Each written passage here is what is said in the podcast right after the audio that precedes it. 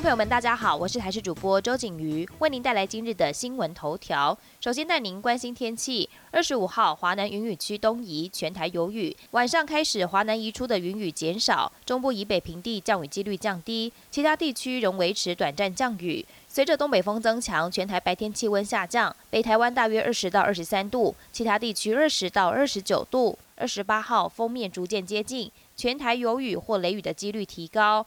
直到二十九号，移动性封面南下，中部以北阵雨或雷雨，雨势明显。南部山区到时也会下雨，算是进入梅雨季的前奏。但是要真的疏解旱象，还是得仰赖后续的梅雨季降雨。华航五天爆出五名货机机师确诊，指挥中心把矛头指向疫苗打太慢。华航企业工会一度反批政府逼打疫苗却没有配套。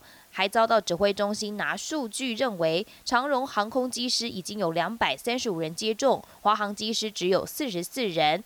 不料华航机师再度抱怨，长荣只有五架全货机，华航就有二十一架，派飞量是长荣的四倍。机师也并不是不愿意接种疫苗，而是必须配合排班、居家检疫的时间，还要安排休假。不少人向医院预约，但是却排不上挂号。怎么不说医护人员接种率只有百分之十三点九，才是疫苗打太慢？政府推动打炒房政策，全国与六都建物买卖移转动数一度出现量缩趋势，但房价所得比等重要房价指标仍持续走扬。尤其在六都房价所得比不遑多让，房市主战场台北市在二零二零年第四季达到十五点七八倍，相当于民众要买一间房子必须不吃不喝近十六年。新北市的高点出现在去年第三季十二点一六倍，不吃不喝十二年多才能买房。其他各都像是。桃园市在去年第三季的房价所得比为七点九三倍，创九季新高。台中市在去年第四季十点零二倍，